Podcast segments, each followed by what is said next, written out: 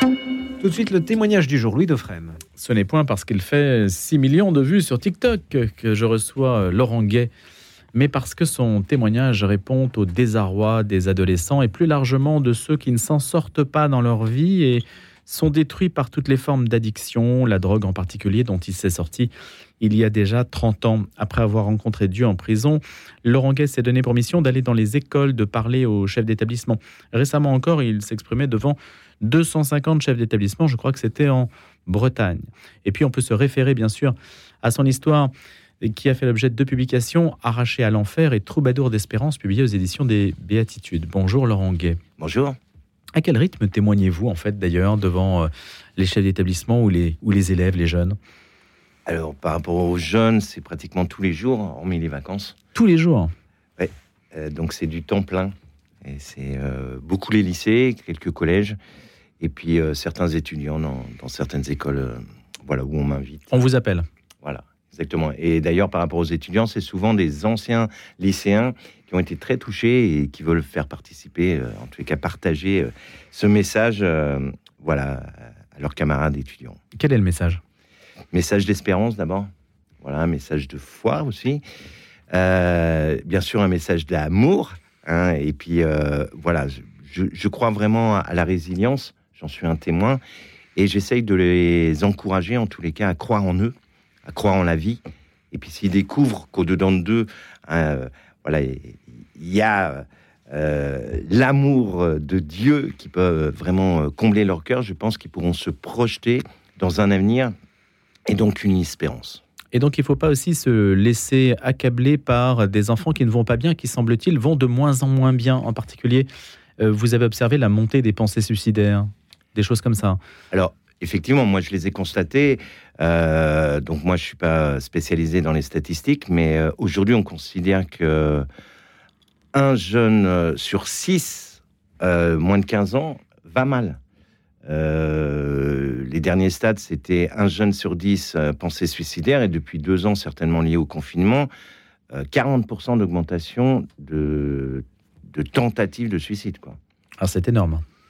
Ah oui, mais là, il euh, y, a vraiment, euh, il y a vraiment quelque chose de, très grave qui se passe euh, pour nos enfants.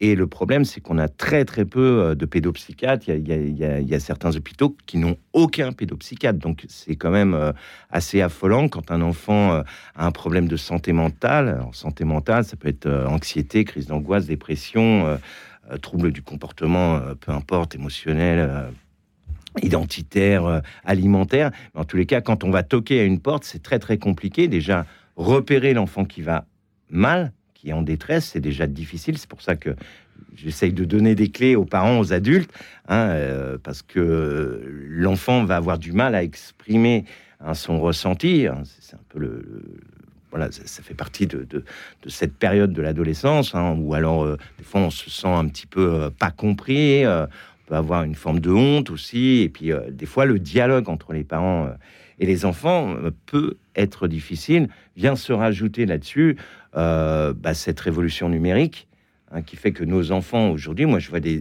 petits, hein, c'est-à-dire là, on est au CM2 qui sont déjà addicts aux écrans, quoi. donc là, je crois qu'il y a, il y a vraiment, en tous les cas, la pornographie, ça commence à 10-11 ans. Hein Comment? La pornographie, c'est 10-11 ans à peu près Ouais, voilà. Alors, il y a pornographie, il y a hmm. tous les jeux euh, très addictifs, les réseaux sociaux. Là, c'est euh, voilà le dernier truc sur euh, sur sur Snapchat, qui est quand même voilà cette intelligence artificielle qui vient. C'est-à-dire, vous avez quelqu'un qui vient vous, vous solliciter, qui est pratiquement un harcèlement sur les jeunes, et donc là, on est quand même dans une dans quelque chose qui nous dépasse. Donc moi, si vous voulez, je, je, crie un petit peu euh, là où je peux euh, pour essayer de, de, mettre en garde quand même euh, tous les acteurs du monde éducatif que nos enfants peuvent avoir de gros soucis. Qu'est-ce que vous recommandez aux chefs d'établissement? Alors, qu'est-ce que je recommande aux chefs d'établissement?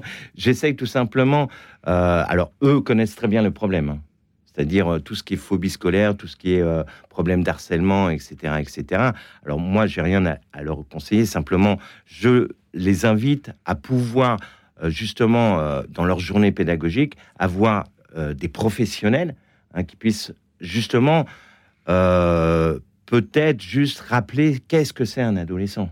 comment il fonctionne d'une manière psychologique, parce que souvent, euh, en, tant qu'adulte, on a oublié comment on était, hein, et donc il y a des réactions peut-être euh, à, ne pas avoir ou des réactions à avoir quand on est enseignant. Voilà. Mais euh, les chefs d'établissement connaissent très très bien leur, leur job. J'ai rien à leur apprendre. Simplement, c'est vrai qu'avec l'association que j'ai que j'ai montée, les amis de Laurent Gay. Voilà, c'est tout simple. Euh, les amis de Laurent Gay, comme ça, les gens me repèrent. Euh, voilà, pour me soutenir, il n'y a aucun problème. Et, euh, et du coup, l'idée, c'est de justement, avec une équipe de professionnels, des, des, des, psychologues entre autres, un pouvoir justement essayer, voilà, de donner quelques pistes, quelques clés concrètes quand il y a un, réel problème en face d'un jeune, quand vous avez un jeune euh, qui se scarifie ou qui, qui, est dans des problématiques de ce type-là. Voilà, comment réagir, comment euh, voilà intervenir, comment euh, réagir auprès des parents, etc., etc. Donc voilà un petit peu le lien que je fais. Alors je travaille beaucoup moi avec les les APS, adjoints en pastoral ou animateurs ou animatrices en pastoral. et puis, bien sûr, aussi avec des chefs d'établissement. Laurent Gay, vous êtes marié, vous avez deux enfants, vous habitez en Vendée aujourd'hui, vous avez une vie, on va dire, normalisée, installée. Et hum, il faut que vous reveniez quand même sur une partie de cet itinéraire qui est le vôtre, qui vous donne une légitimité pour parler. Parce que ça, vous l'avez raconté, mais j'imagine que devant les jeunes, les jeunes vous questionnent et disent Mais pourquoi est-ce que vous êtes là? Pourquoi vous? Alors, effectivement, mon discours, je dirais peut-être a un peu plus de crédibilité dans le sens où moi, j'ai été euh, polytoxicomane, héroïnomane pendant à peu près 15 ans. Donc, euh, la souffrance, je ne l'ai pas lu dans les bouquins, je l'ai traversée et grâce à Dieu, j'ai pu justement rebondir. Alors, est-ce que c'est ce message qui a plus d'impact? Peut-être, certainement, puisque les, voilà, les jeunes, quand ils m'entendent, euh, voilà, ils, entendent un, discours authentique. Bah, vous savez de quoi vous parlez. Là, c'est voilà. Mais je pense que euh, je crois que chaque intervenant peut avoir, euh, à partir du moment où on a la passion de nos, enfants, moi je suis un éducateur, même si j'ai pas eu le diplôme, j'ai l'habitude de dire, éduquer, c'est permettre aux enfants qu'on a en face de nous de les faire grandir et pour qu'ils s'épanouissent dans tous les domaines de leur vie, dans, de, leur être. Hein. Et donc, moi, je passe mon temps à essayer justement de... Voilà, alors bien sûr, il y a mon histoire passée qui, qui, qui, leur permet de, quelque part, se dire, bah lui, il est passé par là, il peut me comprendre un peu mieux.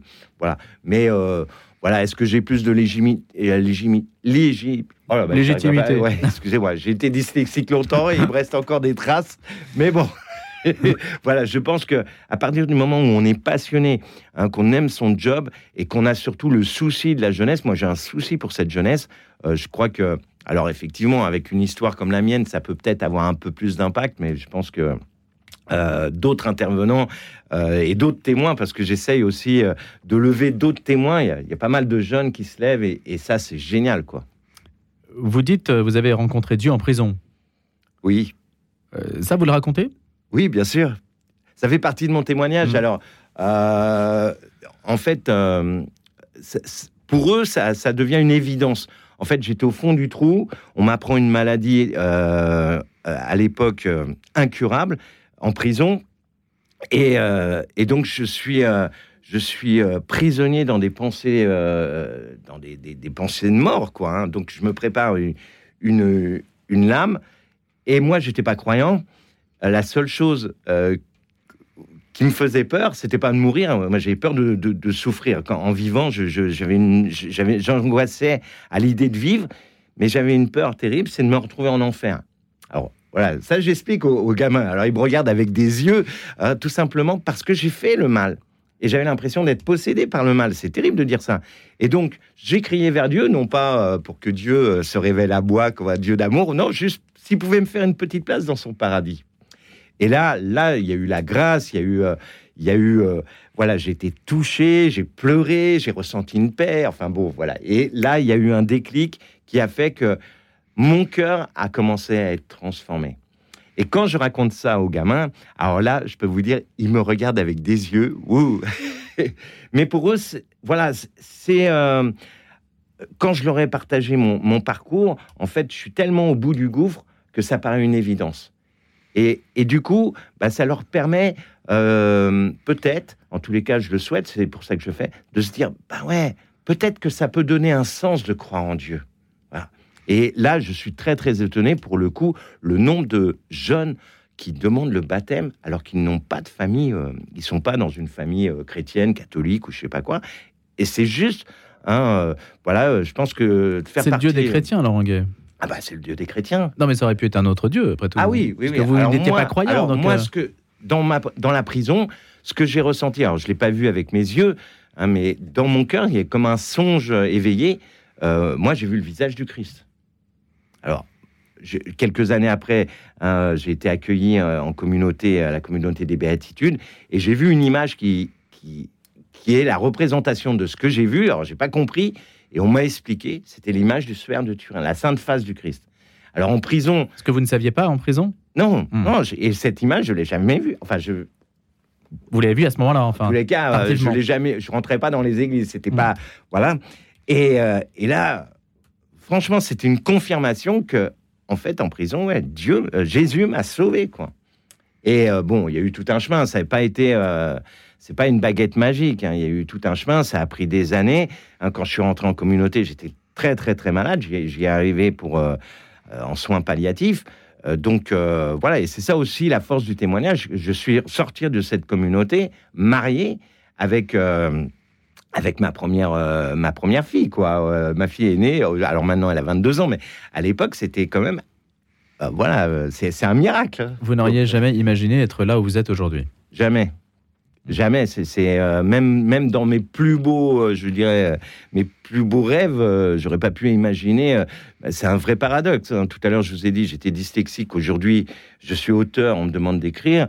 J'étais très introverti. J'avais peur de tout. Aujourd'hui, je suis conférencier. Enfin, voilà. je, je- ne savais pas aimer. Dieu m'a donné la possibilité d'aider d'autres personnes. Et donc, du coup, en aidant d'autres, j'ai appris à aimer. Enfin, voilà. c'est la vie en Dieu hein, nous permet justement de réaliser des choses qu'on n'aurait même pas pu imaginer. hein. Et c'est, en tous les cas, c'est ce que j'essaye de partager moi. Quelles sont les questions qui reviennent le plus souvent avec les jeunes? Oh là là, alors les questions de la vie, les questions de la mort. Alors quand je dis les questions de la vie, hein, c'est, assez philosophique d'ailleurs. hein. La dernière question que j'ai eue là, c'est euh, euh, mais à quoi sert de vivre? Ça sert à quoi la vie? Voilà. Après, les, les, par rapport au deuil, par rapport euh, voilà. Après, il y a toutes les problématiques. Tout à l'heure, je vous ai dit, ils se sentent rejoints. Donc, toutes les problématiques, euh, comment je peux aider une amie qui se scarifie, euh, qu'est-ce qu'on peut faire quand on est en mode euh, dépression? Bon, bien sûr, les questions qui reviennent aussi sur la prison, voilà. Bon, sur la foi aussi. Pourquoi Jésus? Eh, Pourquoi le christianisme? Euh, Pourquoi pas euh, une autre religion? Voilà, tout ça, c'est voilà. En généralement, c'est des questions. euh, je leur propose sur papier d'une manière anonyme. Donc ça, ça permet aux jeunes de libérer, libérer la parole. Voilà, libérer Mhm. la parole. Ils se sentent libres, voilà, de, de pouvoir, de pouvoir s'exprimer librement. La question de la drogue aujourd'hui, est-ce qu'elle est clé dans la vie des jeunes Est-ce qu'elle est très importante dans la vie des jeunes Au-delà, on a l'impression qu'elle s'est beaucoup répandue à travers euh, maintenant les drogues de synthèse, qu'elle est de plus en plus accessible. C'est vrai, vous le sentez, vous le percevez ça? Alors, les, les drogues sont beaucoup plus accessibles, ça c'est un fait. Euh, je dirais même, les drogues chimiques ou cocaïne euh, sont moins chères qu'à une certaine époque. C'est-à-dire que la cocaïne, à l'époque, était une drogue dite de riche. Aujourd'hui, c'est assez accessible. Ça coûte quand même... voilà, ça revient quand même cher, mais... Euh, alors peut-être que vos auditeurs vont être surpris. Moi, j'ai moins de problématiques de cannabis aujourd'hui dans les lycées. C'est-à-dire que j'avais beaucoup plus de problématiques il y a encore 5-6 ans. euh, des jeunes qui venaient me voir, euh, voilà, je suis accro au shit, voilà. Il y en a toujours, mais moins. Pour moi, en tous les Hmm. cas, c'est, c'est, voilà, beaucoup plus de dépendance liée aux écrans. Par contre, effectivement, le cannabis est devenu, d'une certaine manière, pour les plus grands, euh, est devenu euh, un peu banal. Euh, voilà, on va plus tourner à des, à des produits, à des produits de synthèse, des produits chimiques, mode ecstasy ou ou méthamphétamine. Enfin, voilà. Vous êtes pour la dépénalisation du cannabis? Non, pas du tout. Mais euh, voilà, on y est déjà. hein. Pour la canalisation en tout cas euh, Alors- de la consommation, c'est-à-dire dans des lieux dans des lieux réservés, etc. Moi, On personnellement- maîtriser la consommation. Personnellement, je vais vous dire mon point de vue. Moi, je suis sur la, pour la répression et la, euh, la, la prévention. Voilà. Euh, la dépénalisation, elle existe déjà. Euh, selon certains préfets, on vous arrête, vous avez un bout de shit. alors les policiers vous prennent le shit. Ils vous, ils- ils- ils- ils vous- ils- voilà, c'est tout. hein, maintenant, effectivement, hein, euh, il y a énormément de consommateurs adultes. Euh, là, peut-être, pourquoi pas légiférer quelque chose par rapport à l'herbe qui, qui, eux-mêmes. hein. Donc, euh, pourquoi pas Mais en tous les cas, la problématique du cannabis, c'est que aujourd'hui le THC est très très élevé. hein. ce qui se retrouve dans la rue va avoir un impact dans le cerveau d'un jeune. À la différence de l'alcool, moi, je m'occupe un petit peu de, de personnes dépendantes, que ce soit la drogue ou l'alcool. Euh, en règle générale, on- à moins d'être bien alcoolique, euh, c'est rare de boire le matin de l'alcool. hein. Mm. Euh, dans le cannabis, souvent, les consommateurs de résine de cannabis ou de l'herbe, hein, ils vont fumer dès le matin. Donc, moi, si on dépénalise ou on légalise ce genre de produit, vous imaginez bien, devant les lycées, ça va fumer du shit dès le matin. Et là, nos jeunes qui sont déjà en difficulté, déjà avec le cerveau, alors quand je dis ça, euh, bien sûr, c'est pas une généralité, mais qui sont déjà un peu fatigués de la vie, euh, si vous leur mettez euh, euh, une dépénalisation du cannabis, là, c'est festival des feignants, quoi. Laurent Gay, est-ce qu'il faut avoir la foi pour s'en sortir? Est-ce que vous auriez pu, sans avoir rencontré Dieu, avoir l'itinéraire qui est le vôtre? Alors, d'abord, je vais dire la foi humaine. Je crois qu'on a, on a besoin de croire quand on, voilà, en l'amour, croire en, des choses comme ça, euh, en des valeurs, quelque chose qui va nous habiter. hein, euh, je, pense que par nature, nous sommes tous capables de croire humainement. hein. La foi en Dieu, euh, c'est une dimension beaucoup plus spirituelle. hein. C'est une vertu, la foi. Mais si on croit en Dieu, cette vertu va nous ouvrir à des écrans de possibilités. C'est-à-dire qu'à partir du moment où euh, on croit qu'il y a quelqu'un, une, force supérieure, une il y a quelque chose hein, qu'on ne peut pas voir, mais qu'on pressent, hein, là, ça va nous donner un, boost hein, qui va nous permettre justement euh, de réaliser, ou en les cas, d'essayer d'avoir des projets et, et, euh, et- de croire en nos projets. C'est-à-dire, moi, je dis toujours aux, jeunes, euh, ne, ne rêvez pas votre vie derrière des vrais faux bonheurs, derrière des écrans, mais vivez vos rêves, que vos rêves deviennent des objectifs, hein, que ces objectifs deviennent des projets pour votre vie, et c'est ces projets qui vont nous faire rentrer dans notre destinée. Et c'est vrai que Dieu peut nous permettre de rentrer dans des projets même un peu, euh, un peu fous, quoi. Et quand un jeune Laurent Gay vous dit euh, mais la vie est cruelle, j'ai perdu tel ou tel proche, euh, il n'aurait pas dû mourir, il n'aurait pas dû ceci, il n'aurait pas dû, il n'y aurait pas dû euh, se passer ceci, etc. Qu'est-ce que vous répondez? Alors, j'essaie d'abord d'avoir de l'empathie. hein, j'essaie d'être bienveillant. Je- moi, je suis un semeur de paroles de vie sans prétention. hein, mais je sais, je connais la vie et j'essaie que je leur expliquer. Et l'homme est un apprenti. hein, son maître, c'est la douleur. Un nul ne peut se connaître sans avoir souffert. Alors c'est vrai qu'il y a des situations très très difficiles, mais quand on arrive à traverser une épreuve, quelle que soit dans la vie, hein, si on se sent soutenu par des parents, des proches, des amis, pourquoi pas Dieu, alors on pourra traverser cette épreuve hein, avec un regard d'espérance. L'espérance aussi est une vertu hein, qui va nous permettre de sortir grandi de la situation dans laquelle on a été. Grandi, ça veut dire quoi? Ça veut dire meilleur. Meilleur pourquoi? Pour aider l'autre. À partir du moment où la souffrance, on va pouvoir s'en servir pour aider l'autre, là, je crois que le gamin qu'on a en face de nous ou l'adulte qu'on a en, en face de nous, voilà, pourra s'en sortir euh, grandi. Voyez, c'est ce que j'essaye de vivre Mhm. aussi dans les retraites spirituelles. Là, samedi euh, 13 mai, je suis à l'église euh, Saint-André de l'Europe. Voilà, un temps un peu spirituel. Et le 3-4 juin, excusez-moi, je fais un peu de pub. Mais on, va Voilà. conclure, donc dites-le. Dites-le, à la. Cité de l'Immaculée, euh, voilà, il y a une retraite qui est organisée justement avec euh, une psychopraticienne et moi-même. Hein, On va essayer euh, justement de, voir comment on peut se sortir des dépressions, euh, burn-out, et, etc., etc. Donc, Merci beaucoup euh, d'être venu ce matin. On va retrouver toutes les infos sur les amis de Laurent Gay. hein, ça, c'est votre site internet. Et puis, on va le mettre aussi sur le, le site de la radio pour les rendez-vous prochains, pour vous retrouver en particulier en, en Ile-de-France. Merci d'être venu ce matin. Merci, merci à tous les auditeurs. À bientôt, Laurent Gay.